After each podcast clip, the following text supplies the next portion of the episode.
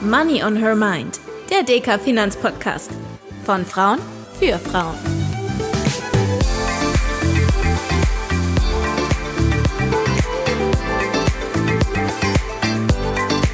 Hallo und herzlich willkommen zu einer neuen Folge von Money on Her Mind, dem DK Finanzpodcast von Frauen für Frauen und all diejenigen unter euch, die mehr über das Thema Geldanlage erfahren möchten. Wir haben in den letzten Folgen ja schon viel über die Börse und über verschiedene Anlageklassen gesprochen und uns mit recht vielen Grundlagen rund um das Thema Investieren beschäftigt. Außerdem haben wir darüber gesprochen, wie ich als Anlegerin eigentlich zu einem Depot komme und welche verschiedenen Möglichkeiten ich habe, Geld zu investieren. Beispielsweise auch über eine digitale Vermögensverwaltung oder über einen Online-Broker. Und um das Thema Brokerage soll es auch in der heutigen Folge gehen. Dazu haben wir neben DK-Volkswirtin Dr. Gabriele Wiedmann auch unsere Kollegin Sabine Meyer zu Gast, die beim S-Broker das Thema Produkt- und Handelsangebot verantwortet. Hallo und schön, dass ihr da seid. Ja, hallo, ich freue mich auch ganz herzlich, dass ich da bin. Hallo Sabine, hallo Tanja. Schön, dass wir jetzt die gemeinsame Runde haben. Liebe Sabine, bevor wir direkt ins Thema einsteigen, kannst du unsere Hörerinnen vielleicht noch mal kurz abholen und uns ein bisschen was darüber berichten, was genau deine Rolle beim S-Broker ist? Gerne. Ich verantworte das Produkt- und Handelsangebot beim S-Broker. Finde auch, das klingt ein bisschen kryptisch. Was kann man sich darunter vorstellen? Wir kümmern uns im Team darum, welche Wertpapiere beim S-Broker gehandelt werden können, an welchen Handelsplätzen oder Börsenplätzen die Kundinnen handeln können, zu welchen Konditionen wir unsere Dienstleistungen anbieten. Bei mir im Team ist auch noch die Akademie angesiedelt. Wir haben natürlich das Ziel, Wissen an unsere Kundinnen zu vermitteln, sowohl für die Anfänger als auch für die Erfahrenen, aber dazu später noch ein bisschen mehr. Ich denke, so im Großen und Ganzen ist es das. Wir kümmern uns auch noch um die Regulatorikthemen. Wir sind aktuell zehn. Leider bin ich aktuell die einzige Frau. Ich hoffe, es findet sich noch jemand. Also, wer Lust hat, bitte bewerben. Wir suchen aktuell auch noch ein paar Kolleginnen und Kollegen. Und wie lange bist du schon beim S-Broker? Ich bin seit 2004 beim S-Broker. Ich habe im Produktbereich auch angefangen, am Anfang in, in Teilzeit, damit ich ein bisschen mehr Zeit für meine Kinder hatte. Und ähm, seit 2018 begleite ich jetzt die Teamleitung. Und das macht mir unheimlich viel Spaß, weil es ein super tolles Team ist und die Aufgaben sehr abwechslungsreich sind. Jetzt richten wir uns hier im Podcast ja auch ganz oft an Hörerinnen, die so ähnlich wie ich noch nicht so lange mit dem Thema Geldanlage unterwegs sind. Über den Begriff Broker stolpert man aber vermutlich trotzdem relativ zeitig. Kannst du uns vielleicht zu Beginn auch nochmal erklären, was genau so ein Broker eigentlich macht? Ja, das mache ich gerne. Als Broker ist es unsere Aufgabe, die Handelsaufträge der Kunden und Kundinnen auszuführen und ihnen die dafür notwendigen Online-Handelsplattformen und Tools zur Verfügung zu stellen. In der Regel werden zum Beispiel Handel in Aktien, aktiv gemanagten Fonds, ETFs oder Derivaten angeboten. Also ganz stark vereinfacht, ihr nehmt die Handelsaufträge von Kundinnen und Kunden entgegen und führt sie aus. An der Stelle habe ich auch noch eine Frage. Als ich mich vorbereitet habe, sind mir sowohl die Begriffe Order als auch Trade häufiger über den Weg gelaufen. Gibt es denn da einen Unterschied oder ist das das Gleiche? Es gibt tatsächlich einen Unterschied. Eine Order ist ein Auftrag, den die Kundinnen uns erteilen, um ein bestimmtes Finanzinstrument in einer bestimmten Stückzahl oder zu einem bestimmten Preis zu kaufen oder zu verkaufen. Das heißt aber nicht, dass die Order immer ausgeführt wird. Der Trade ist dann aber die tatsächliche Ausführung einer Order. Und da ist dann tatsächlich auch am Markt etwas äh, passiert. Und äh, das ist am Ende das, äh, was uns ja alle glücklich macht, dass dann tatsächlich etwas passiert ist. Also nochmal ganz äh, grundlegend zusammengefasst kann man sagen, hinter jedem Trade steht eine Order, aber nicht jede Order führt zu einem Trade. Und ich habe mich tatsächlich schon manchmal so geärgert, weil ich Orders abgegeben habe, aber die falschen Limits und dann wurde es nicht ausgeführt. Und natürlich ist es danach immer so, dass man viel Geld verdient hätte. Und ich habe mich so geärgert.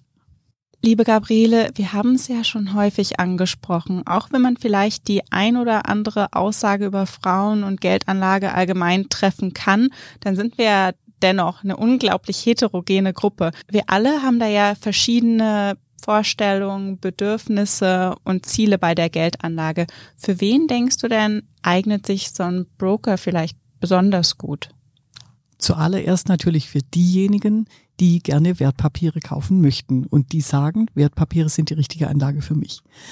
Und im zweiten Schritt dann all diejenigen, die sich sicher fühlen, die den Eindruck haben, sie, sie haben genug Wissen, sie wissen auch ungefähr, was sie kaufen wollen, die machen Brokerage.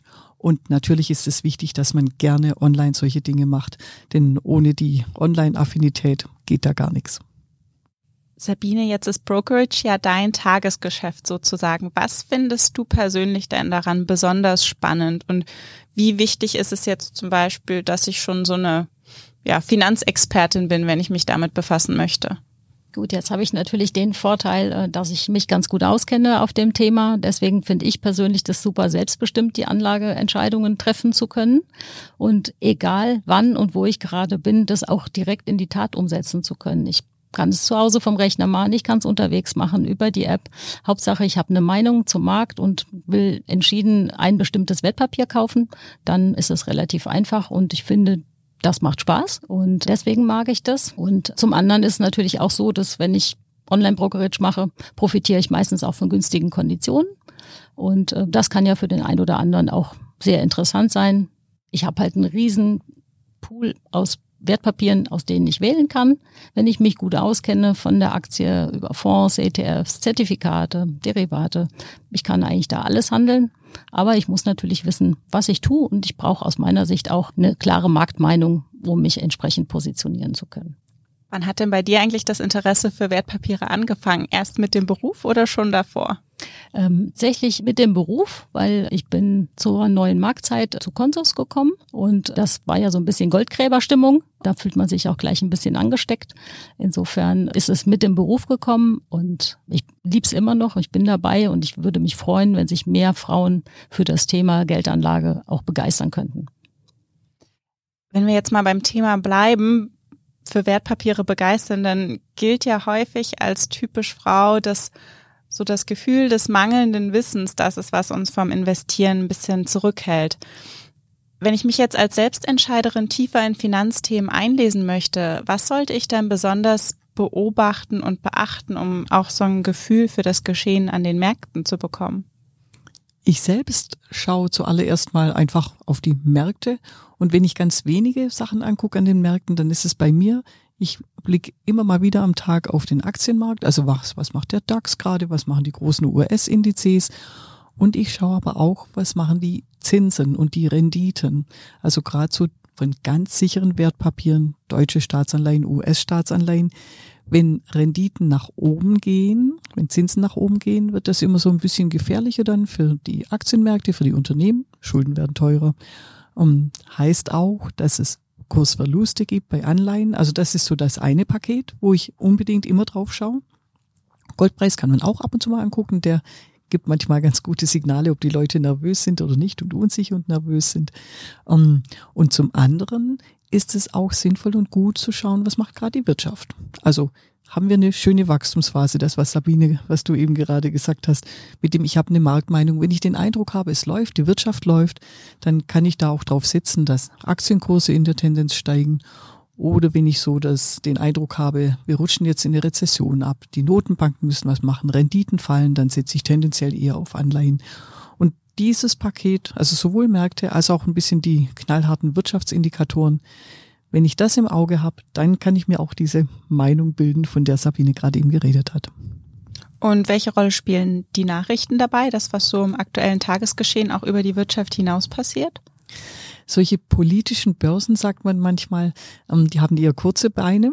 Also was da an, an potenziellem Störfeuer kommt von der Politik, ist meistens nicht so ausschlaggebend. Am stärksten sind es eben doch die Zinsbewegungen und die, das tatsächliche Wirtschaftswachstum. Wenn allerdings solche Dinge kommen wie militärische Konflikte, Kriege, das kann die Märkte dann schon mal für eine Weile sehr stark beschäftigen, gerade Aktienmärkte dann nach unten treiben. Das ist dann schon was, was man unbedingt im Auge haben muss. Sabine, gerade für Anlegerinnen, die sich noch nicht so gut auskennen, da ähm, ist es natürlich wichtig, dass wir auch Informationen bereitstellen, damit man sich da so ein bisschen zurechtfinden kann. Bietet ihr das denn an für eure Kundinnen und Kunden? Ja, das machen wir. Wir bieten zum Beispiel einen täglichen Börsennewsletter an. Da findet man das Wichtigste zum Tag, was an den Märkten passiert, so wie es Gabriele eben auch gesagt hat. Wichtig, sich äh, breit zu informieren, was ist eigentlich gerade los. Dann gibt es ähm, jeden Mittwoch um 18 Uhr Marktanalyse live von meinem Kollegen aus dem Team, dem Mike, der dann eigentlich immer Analyseberichte vorbereitet und dann auch referiert für die Kunden. Da kann man sich anmelden über unsere Webseite. Ist vielleicht auch mal einfach ganz spannend, mal reinzuhören. Der schaut sich auch was zur Charttechnik an, kann man auf jeden Fall was dazulernen und immer was mitnehmen. Ganz besonders spannend vielleicht der Podcast, den wir auch aufnehmen beim S-Broker zum Thema einfach handeln. Das macht der Kollege Mike auch aus dem Team zusammen mit dem Vincent. Die besprechen da diverse Themen zu unterschiedlichen äh, Terminen. Die letzten waren jetzt zum Beispiel ähm, Währungskonten und das Thema minderjährigen Depots. Und da denke ich mir, für die Mütter unter uns wäre das ja vielleicht auch mal was darüber nachzudenken, sehr frühzeitig schon für die Ausbildung zum Beispiel der Kinder vorzusorgen und da vielleicht einen Wertpapiersparplan oder ähnliches zu machen. Wie sieht es denn aus, wenn ich zwar ja vielleicht digital affin bin und auch eigentlich ganz gern meine eigenen Entscheidungen treffe, aber trotzdem noch so ein bisschen den Wunsch habe, mich beraten zu lassen? Ja, dann geht das selbstverständlich auch. Dann habe ich ja die Chance, ähm, über einen Berater in der Filiale ähm, mich auch schlau zu machen zum Wertpapiergeschäft und ähm, mich natürlich klar beraten zu lassen. Das Online-Brokerage ist halt für die Kundinnen und Kunden, die sich aus, so wie wir es eben schon gesagt haben, sehr gut auskennen, die eine Marktmeinung haben, die auch verstehen, welche Produkte sie kaufen. Wenn man da ein bisschen unsicherer ist, nutzt man selbstverständlich die Beratung in der jeweiligen Filiale. Jetzt gibt es ja im Moment unheimlich viele Broker, beziehungsweise man liest ja auch immer wieder von Neo-Brokern. Wie finde ich denn für mich persönlich eigentlich heraus, welcher Anbieter zu mir passt? Also da gibt es ja vermutlich neben einem reinen Kostenaspekt, das hattest du vorhin schon mal kurz angesprochen, auch weitere Dinge, die ich vorher in Betracht ziehen sollte, oder? Ja, das ist richtig. Die äh, Wahl eines richtigen Brokers hängt aus meiner Sicht äh, von vielen verschiedenen Kriterien ab. Ich glaube, wichtig ist, ähm, dass man sich als Kundin Gedanken darüber macht, welches Leistungsangebot einem wichtig ist, wo die Schwerpunkte sind, die man nutzen will. Und aus meiner Sicht ist das sehr individuell. Aus meiner Sicht gibt es verschiedene Faktoren für eine Entscheidung. Ähm, zum Beispiel, welches Angebot an Wertpapieren gibt es? Wie viele Handelsplätze bietet der jeweilige Online-Broker an? Gibt es sonst noch Produktangebote wie ein großes Fonds- oder ETF-Angebot, was spannend ist? Gibt es interessante Sparpläne, vielleicht auch zu besonders guten Konditionen, damit sich das auch für mich lohnt, längerfristig da zu investieren. Habe ich ein Frontend oder eine App, die mir gut zusagen und intuitiv zu bedienen sind? Also viele, viele verschiedene Facetten, die man sich anschauen sollte, bevor man sich für einen Broker entscheidet. Und am Ende, glaube ich, muss das jeder und jede für sich individuell entscheiden, was am besten zu ihr passt. Und hinter manchen Brokern stehen ja auch ganze Finanzgruppen und auch das kann ja ein wichtiger Entscheidungsfaktor sein, dass ich sage, ich habe da meine Hausbank, mit der bin ich glücklich. Oh, die hat ja auch einen Online-Broker. Dann nehme ich doch glatt den Rundum-Service von denen. Ja, absolut. Und so kann man Fragen, die außerhalb vom Brokerage sind, direkt in der Filiale klären. Und wenn ich mich jetzt entschieden habe, bei euch ein Depot zu eröffnen, Sabine, wie funktioniert das und kann ich das auch alles online machen? Ja, das kannst du selbstverständlich online machen und äh, du brauchst eigentlich nur deinen Personalausweis zur Hand und die wichtigsten Daten und dann kannst du gleich loslegen und die Unterlagen werden dir dann zugesendet. Jetzt muss man ja sagen, dass leider immer noch weniger Frauen als Männer überhaupt investieren. Und dafür gibt es ganz vielfältige Gründe. Wie sieht denn das bei euch aus, Sabine? Habt ihr mehr männliche oder weibliche Anlegerinnen und lässt sich da vielleicht einen Trend erkennen, weil laut Deutschem Aktieninstitut holen wir Frauen ja zumindest ein bisschen auf bei den ähm, Neuanlegerinnen. Da gab es letztes Jahr nämlich erstmals mehr Frauen als Männer. Ja, das klingt doch super. Ja, wie ist es bei uns? Der Anteil der männlichen Depotinhaber ist äh, deutlich größer. Ich sage aber, ich hoffe noch deutlich größer. Ähm, wir freuen uns riesig, dass bei den ähm, gewonnenen Neukundinnen der Anteil der und insbesondere bei den Jüngeren ähm, der, der Anteil an den Frauen schon die Hälfte beträgt. Das finde ich super. Ähm, und er steigt auch sukzessive über die Zeit, aber ich denke, wir haben da noch ordentlich Luft nach oben. Ich glaube, der Trend passt. Das freut mich persönlich total. Ähm, aber wir müssen, glaube ich, noch mehr Frauen ermutigen, Depot aufzumachen. Dann hoffen wir, dass wir da mit unserem Podcast zumindest einen kleinen Teil dazu beitragen können. Gabriele, woran denkst du denn liegt das, dass wir da noch ein bisschen zurückhaltender sind, gerade auch was das Thema Online-Brokerage anbelangt? Wir Frauen haben einfach weiterhin im Durchschnitt weniger Geld zur Verfügung, als es Männer im Durchschnitt haben. Also der erste Hinderungsgrund ist, wir haben, es geht ja um Wertpapiergeschäft und wir haben dadurch, dass wir weniger Geld haben, auch den Eindruck, wir können da nicht so viel wagen und diese Risiken nicht eingehen. Wobei ich der Meinung bin, das sollten wir unbedingt tun, weil diese Risiken bedeuten ja auch immer höhere Renditechancen. Der zweite Punkt ist das Selbstvertrauen. Da arbeiten wir ja dran, dass wir Frauen und auch unsere männlichen Zuhörer da mehr äh, Selbstvertrauen haben, dieses Zutrauen. Ich habe im Großen begriffen, was da passiert und ich traue mich da mal anzulegen und auszuprobieren.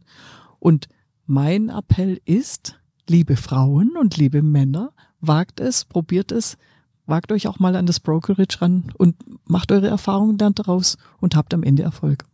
Ja, und ich glaube, das kann man auch bei uns ganz gut sehen, äh, weil die Frauen ähm, handeln überwiegend aktiv gemanagte Fonds oder ETFs. Das passt eigentlich ganz gut dazu, dass sie weniger wagen ähm, und sind dann weniger trade-aktiv bei Einzeltiteln oder ähnlichem.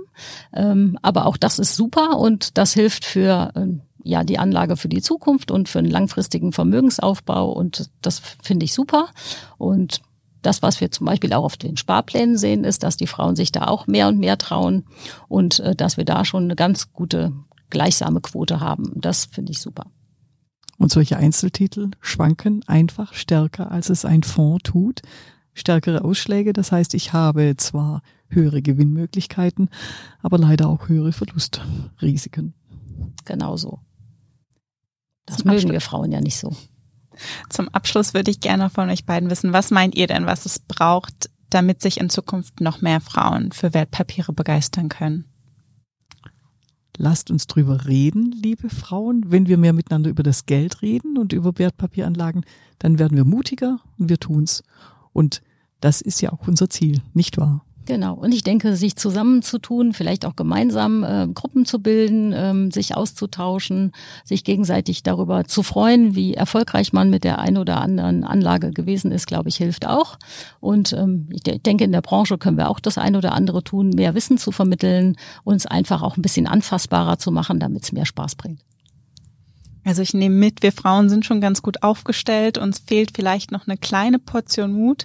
Ähm, vor allem in Sachen Sparen und Sparpläne sieht das schon ganz gut aus. Aber an der einen oder anderen Stelle müssen wir uns einfach ein bisschen mehr zutrauen. Falls ihr noch Fragen habt oder ein Thema rund um die Geldanlage, das euch brennend interessiert, dann lasst es uns wissen und schreibt uns gerne eine E-Mail an podcast.deka.de. Danke, dass ihr auch heute wieder mit dabei wart. Wir hören uns hier in zwei Wochen wieder. Wir freuen uns, wenn ihr auch dann wieder einschaltet. Bis bald.